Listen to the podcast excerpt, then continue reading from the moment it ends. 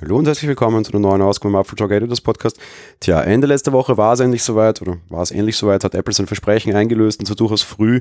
Der Konzern hat die Public Betas veröffentlicht für die Betriebssysteme, die im Herbst kommen werden. Dementsprechend könnt ihr iOS 14, iPadOS 14, macOS, Big Sur und tvOS jetzt auch entsprechend testen.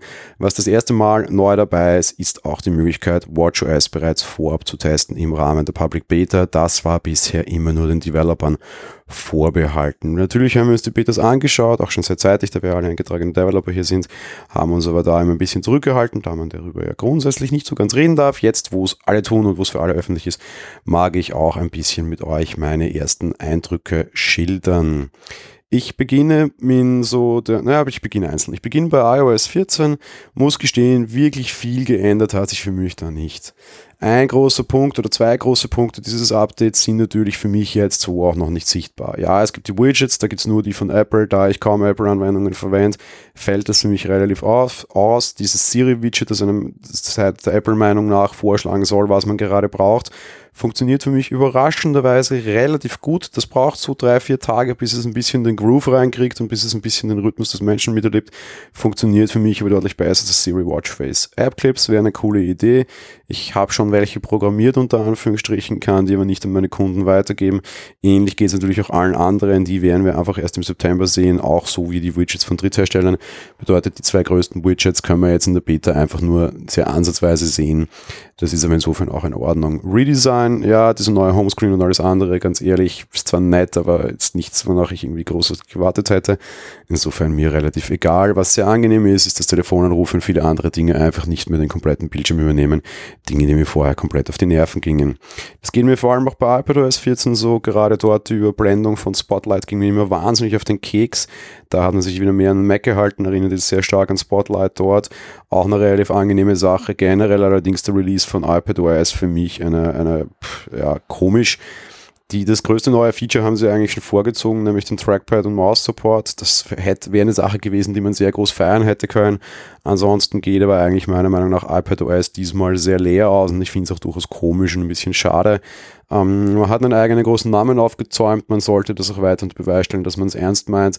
Mit der neuen Major-Version sehe ich das nicht, bin allerdings ein bisschen versöhnlich und ruhig gestimmt unter Anführungsstrichen, was einfach das ganze Thema betrifft auch generell anzum also anzumerken und vielleicht auch gleich als Übergang zum tvOS. Die Home-App wurde stark überarbeitet, gefällt mir sehr gut. Dass sie Automatisierungen automatisch vorschlagen, ist sehr angenehm.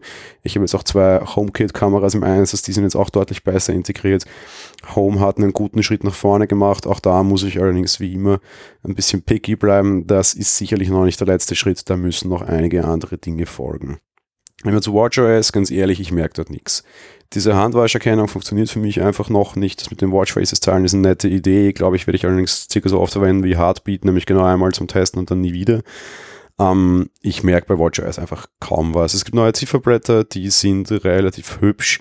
Die haben es aber auch so teilweise schon hinterhergereicht und gerade als, als Fan des, des Apple-Regenbogens habe ich da auch einfach dieses Jahr mit den neuen Watchbändern also zeitgleich mit den neuen Watchbändern schon mehr bekommen, als ich das hatte. tvOS, ich vorher auch schon kurz erwähnt, ja, abgesehen von der Home-App, nicht so sonderlich viel zu sehen. Aber eine größte, die größte Änderung war ja eigentlich macOS Big Sur. Ähm, große UI-Änderung, wir gehen auf Version 11.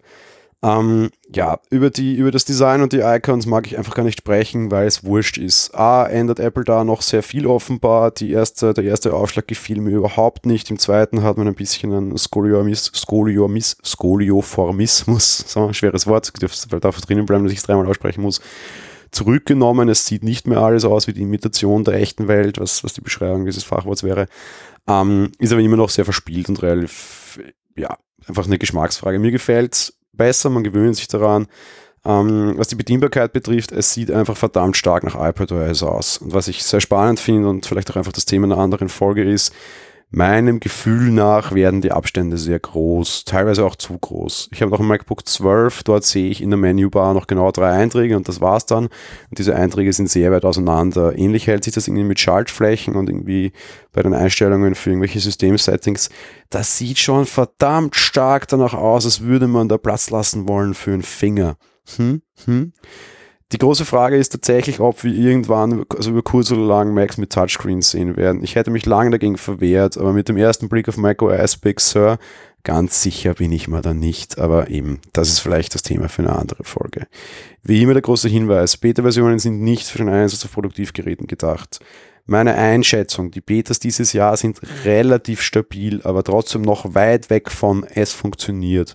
Großer Nachteil auch der iOS-Beta, die Corona-Tracing API ist dort nicht enthalten und auf das hat Apple auch immer hingewiesen. Dementsprechend gilt wie immer, meiner Meinung nach, auch wenn die halbwegs stabil sind, Finger weg davon. Ihr könnt euch all die Videos anschauen, ihr könnt euch diesen Podcast anhören. Es gibt so viele Änderungen, viele Dinge seht ihr so oder so erst im September, wenn die finalen Releases draus sind. Dementsprechend die Finger weg davon lassen. Wer es trotzdem nicht lassen kann, tja, der darf dann nachher aber auch nicht raunzen, wie der Wiener das hier jetzt hoffentlich nennen darf. Also, das war's für die heutige Folge. Wir hören uns dann morgen wieder. Bis dahin. Ciao.